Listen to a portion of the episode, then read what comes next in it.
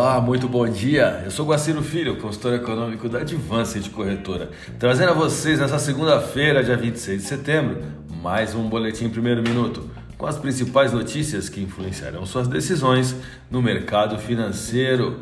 O mercado doméstico sente a pressão negativa externa nessa última sexta-feira, dia 23, e tomba, mas ainda assim garante os ganhos da semana no Ibovespa e entenda os motivos. As economias mundiais caminham para um novo cenário de aperto monetário, caracterizado pela alta de juros usados como instrumento para inibir a inflação. Esse comportamento resulta no fortalecimento do dólar, posicionado como referência monetária mundial. Né? Esse é o dólar. Através dessa divisa, commodities, títulos soberanos e outras moedas são precificadas de forma que o fortalecimento do dólar americano enfraquece tudo que está do outro lado da balança. Eu convido você a ler em nosso artigo que será publicado hoje no blog da Advance de Corretora, onde eu comento de forma detalhada os efeitos desde a atual postura do Fed à liquidação dos mercados globais. Dados de PMI da Europa trouxeram novas evidências nessa última sexta-feira de que os países da região podem estar entrando em recessão e um detalhamento dos planos econômicos do novo governo no Reino Unido, com cortes históricos de impostos e mais endividamento, aumentou preocupações com a saúde fiscal do país, derrubando os preços dos títulos públicos. A abertura do Ibovespa hoje virá após uma queda de 2,6% na última sessão, afetado pela aversão a risco no exterior em razão de preocupações com o ritmo da economia global, que minou boa parte do avanço da semana marcada pelo fim de ciclo da alta da nossa Selic. Esse sentimento fez o dólar ter a maior valorização perante o real brasileiro em cinco meses, trazendo um recado explícito ao mundo de que a recessão, segundo o mercado internacional, está cada vez mais evidente.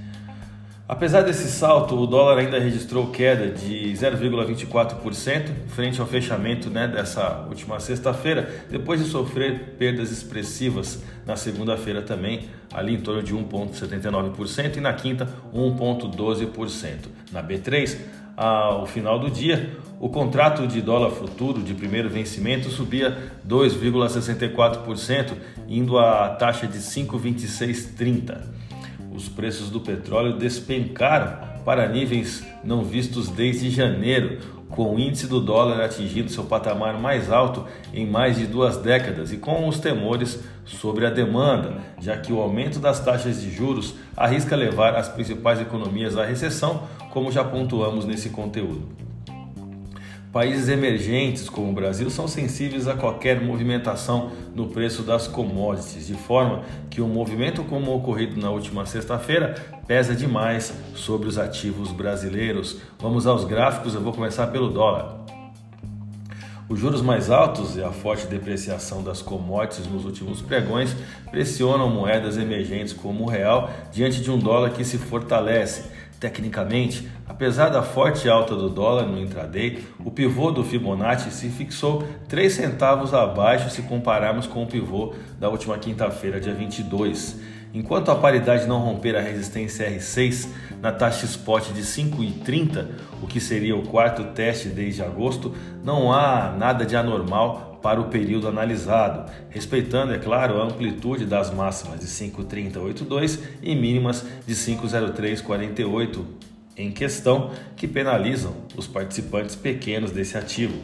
Podemos definir essa paridade dólar real como um movimento lateral. O volume de negócios na sessão foi de 190 bilhões de reais em contratos futuros de dólar negociados na bolsa brasileira, uma alta no dólar à vista de 2.79% e taxa spot de 5.2599. Vamos ao euro.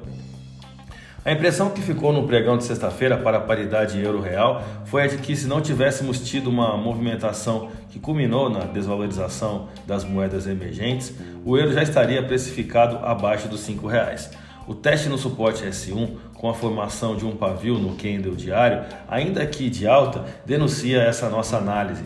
Observem que os suportes dentro do estudo Fibonacci e perceberão que todos esses três suportes que eu citei aqui no gráfico estão abaixo de R$ reais. A divisa europeia fechou a última sessão com alta de 1,38% e taxa spot de 5,1023. A minha dica você já sabe Siga nossos boletins para ficar sempre conectado. às principais notícias